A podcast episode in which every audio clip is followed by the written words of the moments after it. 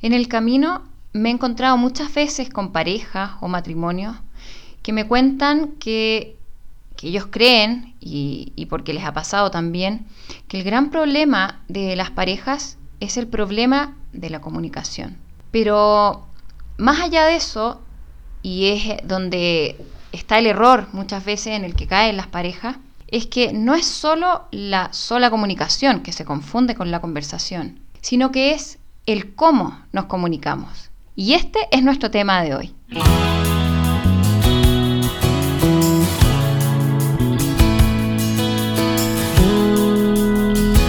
Buenos días, buenas tardes y buenas noches. Mi nombre es Frida Rivera y les doy una muy bienvenida a Matrimonio, una empresa de amor.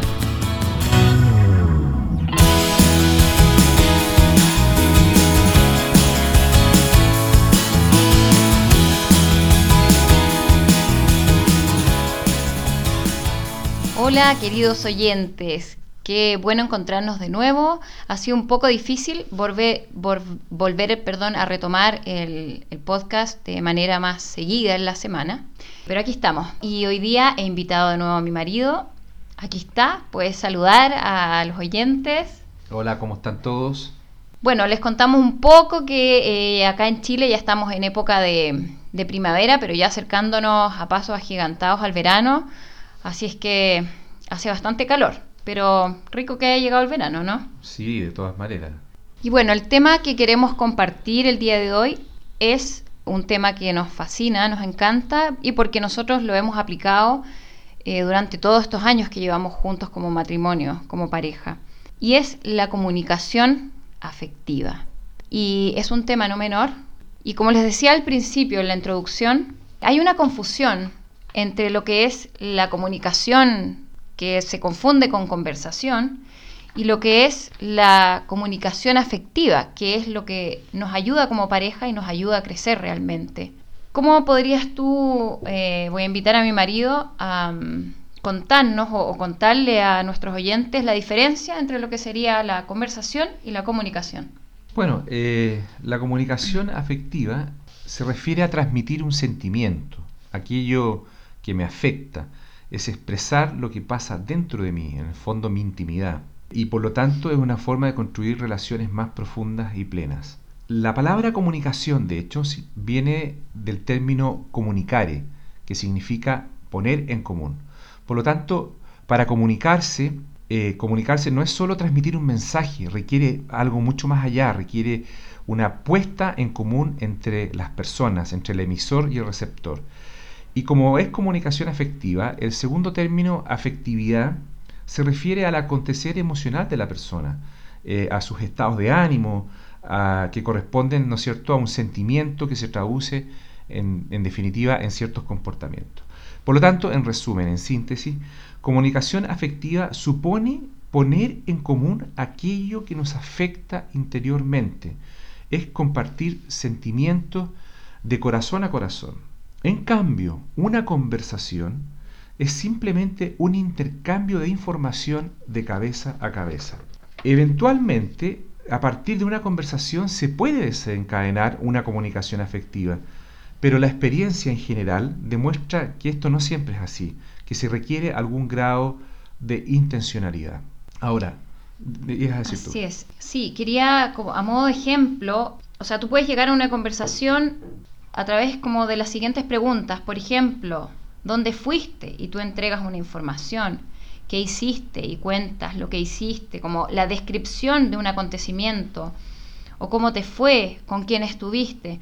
Siempre son cosas un poco más, son externas, que no tienen que ver tanto con nosotros, sino que tienen que ver más con el contexto en el que estuvimos. Por lo tanto, siempre es algo un poco más, como les decía, de afuera. En cambio, eh, la, comunicación afectiva, como decía mi marido, es lo que está dentro de nosotros, nuestro corazón, nuestra intimidad, lo que nos afecta.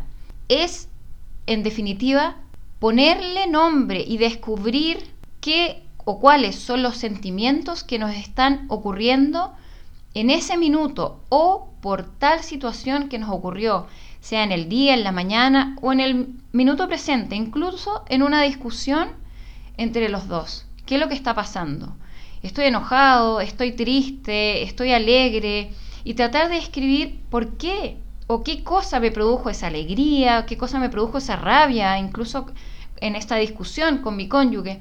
Y, mm, y eso un poco, no sé, ¿qué más puedes complementar? Sí, claro, o sea, un poco decir lo mismo pero de otra manera.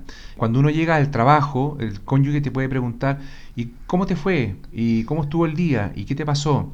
Y uno puede dar una descripción súper detallada de lo que pasó en el día, de las vivencias, de cómo le fue. Pero eso es muy distinto a expresar qué cosa me produce eso que pasó, cómo me afecta, cómo me llega, qué sentimiento me produce.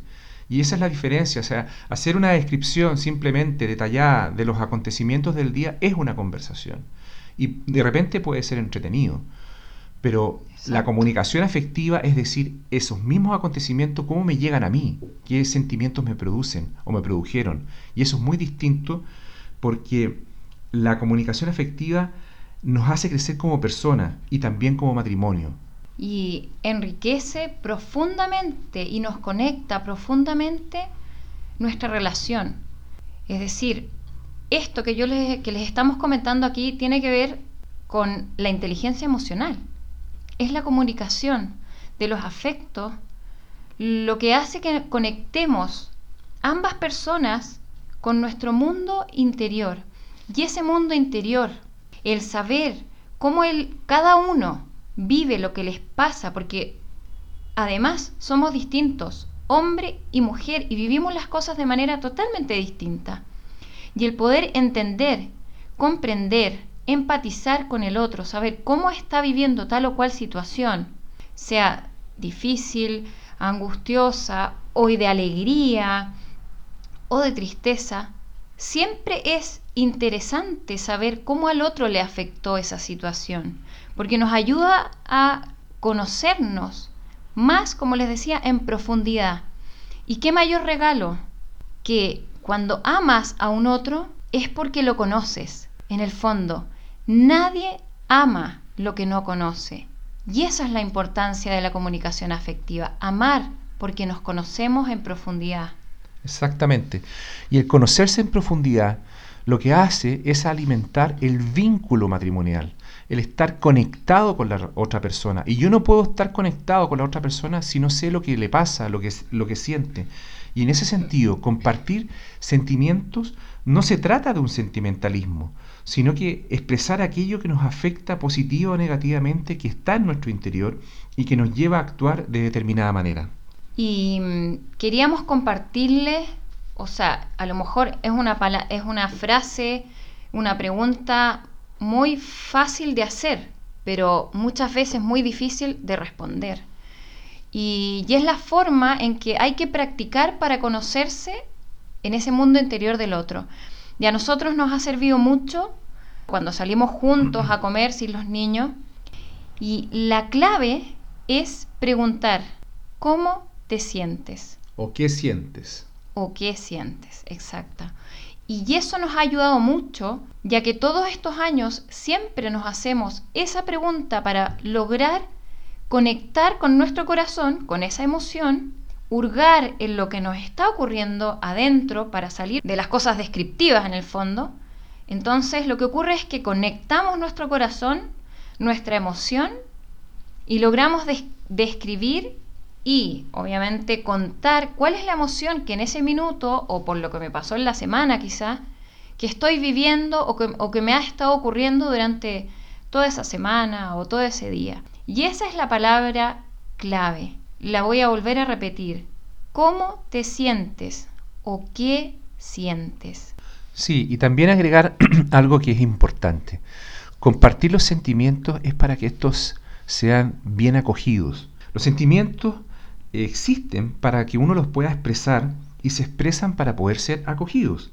Si los sentimientos son auténticos, deben ser, por lo tanto, absolutamente respetados. No son ni buenos ni malos, solo son señales de mi mundo interior.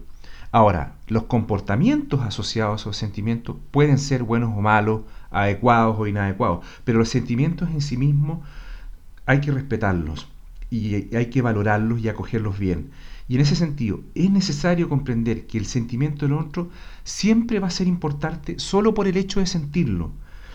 Y la gran riqueza de la comunicación afectiva radica precisamente en que es el medio más efectivo para poder yo acercarme al mundo interior de la otra persona. Eso es lo que establece un vínculo de calidad. Exactamente, y mm, para aportar un poco o explayarme un poco más en el tema de los sentimientos, sí, yo creo que muchas veces no sabemos que los sentimientos son muy importantes, los sentimientos de las personas. Y es muy importante respetarlos, porque a veces no los respetamos, probablemente porque no comprendemos que lo que le pasa al otro, o sea, cada uno como individuo los vive distinto, uno no entiende que el otro lo viva así si a mí no me hace sentido vivirlo así. Pero ahí está el ponerse en los zapatos del otro. Si a mí algo me produce algo de una manera, no significa que al otro le vaya a producir eso de la misma manera. Y ahí es donde está el trabajo de estos sentimientos, porque si no comprendemos eso, lo que va a ocurrir es que el otro se va a cerrar como ostra y ya no va a querer abrirse más. Entonces, lo importante de esto, de esta comunicación afectiva, es que primero permitimos que el otro hable, se comunique, exprese sus sentimientos. Y yo no, no tengo que em, empezar a ver que esos sentimientos a mí no me ocurrirían. Yo no viviría esa situación de esa misma manera. Entonces lo que tengo que hacer es entender que a él le pasa de esa otra manera y aceptar eso.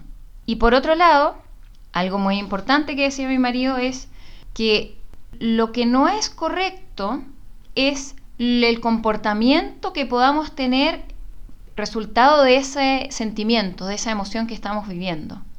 Es como cuando una persona X llega a la casa o el, o el, o papá o la mamá porque tuvo un mal día y llega enojado y se enoja con todo el mundo. Pero ¿qué culpa tiene todo el mundo si esa situación fue vivida afuera? El resto de la gente no tiene que ver con eso. Entonces ahí estamos llevando un comportamiento que no tiene que ver con el resto de la gente. Entonces ahí ya el comportamiento que estamos llevando a cabo sería incorrecto. No quiere decir que uno no lo exprese, pero en realidad no tenemos tampoco que llevar al saco a toda la familia en esa situación. Pero muchas veces nuestro comportamiento lo enfocamos mal y, ahí es donde tenemos que aprender eh, a, gestionar esas emociones. No, yo lo otro que me gustaría volver a destacar que dijo mi señora Frida es que la buena calidad de matrimonio que nosotros hemos logrado construir es gracias a mantener ese vínculo. ¿Y qué es vínculo? Es estar conectados. Y ese estar conectados, ese, esa unidad entre nosotros, eh, la comunicación afectiva es la que alimenta el amor para esa unidad. Y como decía Frida, no se puede amar lo que no se conoce. Pero ojo, y ahí se lo digo más que todo a los hombres, digamos, en el sentido de no pensar que es un, un sentimentalismo compartir los sentimientos. Descubrir o redescubrir aquello que le sucede a mi cónyuge, sus anhelos y sus aspiraciones es algo permanente. Uno no puede pensar que conoce todo lo de la otra persona y dar por sentado que las cosas son como uno piensa. Uno tiene que estar permanentemente conociendo aquello que le sucede en su mundo interior. Así es, porque como le he hablado en otros episodios, eh, la pareja, el matrimonio, es dinámica y con el pasar de los años vamos evolucionando también como personas individuales. Y por lo mismo es necesario poder compartir eso, porque en la medida que vamos creciendo como personas o vamos teniendo más edad, muchas veces ocurre que ya no nos gustan las mismas cosas que nos gustaban antes, ya no nos entretienen las mismas cosas de antes y empezamos a cambiar de, gustos, de hacer distintas cosas. Entonces siempre tenemos que actualizarnos, así como nos actualizamos en muchas otras cosas, pero es fundamental actualizarnos en siempre saber cómo está el otro y qué le está pasando en esa situación o en ese proceso que como individuos a veces estamos pasando o viviendo, pero también en esos procesos que estamos viviendo como pareja.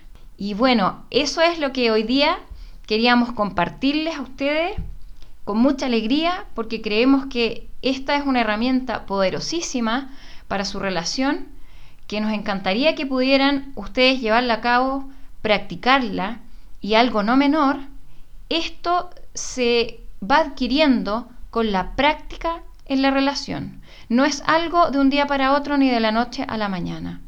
Cada vez que ustedes tengan un, espacio para estar juntos, para salir solos, sin los niños, se hace necesario y los invitamos encarecidamente a esto, a que comiencen a utilizar esta frase, esta pregunta, esta expresión.